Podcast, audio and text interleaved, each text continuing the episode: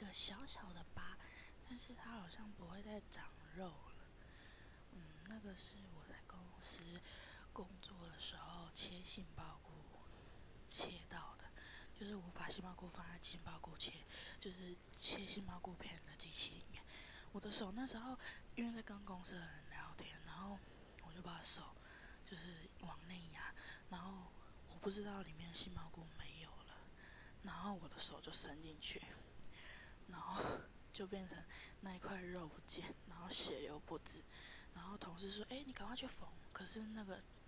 伤口太小，没办法缝，所以一直到现在这个肉还是白白的，有时候压还是会痛啊，但是很像是长茧一样，就是没有生肉，就是变成都是皮。